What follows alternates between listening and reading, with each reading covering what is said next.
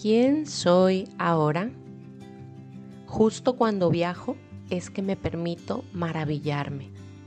Entro en un estado de apertura de mente y corazón, lista para recibir aprendizajes y mensajes e ir tomando fotos internas para recordar cómo me sentí en los lugares que recorro. Me permito asombrarme de todo y por todo. Si bien es cierto que al viajar este sentimiento de asombro se enaltece, se fortalece, puedo también llevarlo a mi cotidianidad, a mi rutina en la ciudad en la que vivo, a mis actividades que realizo con frecuencia. Puedo hacer del asombro parte de mi rutina diaria. ¿Será que con el paso de los años vamos alejándonos de nuestra versión más genuina y auténtica que se asombraba con todo, que miraba a todos lados con cara de deleite, que le salía ese wow por la vida? Y seguramente tú lo ves ahora si convives con niños pequeños. Desde el saborear un plato con comida, ver los árboles de colores en primavera, escuchar a los pájaros cantar afuera de tu casa, regalar una sonrisa a alguien al andar por la calle, abrazar a mamá con tanto amor, aunque la veas a diario.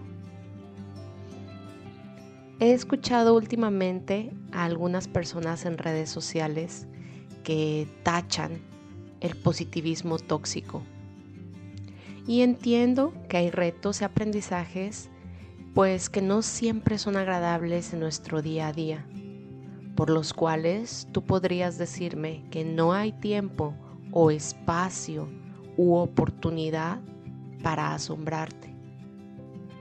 Sin embargo, es ahí, en los detalles, que cuando pausamos podemos ver o sentir señales que nos reafirman que estamos sostenidos, cuidados, guiados y amados.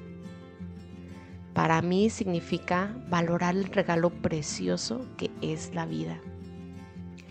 Conectar con mi ser más auténtico y también me da la oportunidad de reconocer en mí el poder de elección de andar día a día como zombie en modo automático, quejarme de todo, pelearme con todos, o como un protagonista de una película al que todo le sale en perfección. ¿Qué puedes hoy mirar con más asombro? Date la oportunidad de revivir este placer en tu cuerpo, asombrándote por algo el día de hoy y acostumbrándote a sentirte así. Recuerda compartir este y todos los episodios con los que has sentido afinidad y sintonía para entonces elevar la frecuencia vibratoria del colectivo cada vez un poco más. Nos vemos en Instagram o Telegram para compartir dudas y reflexiones. Gracias, gracias, gracias.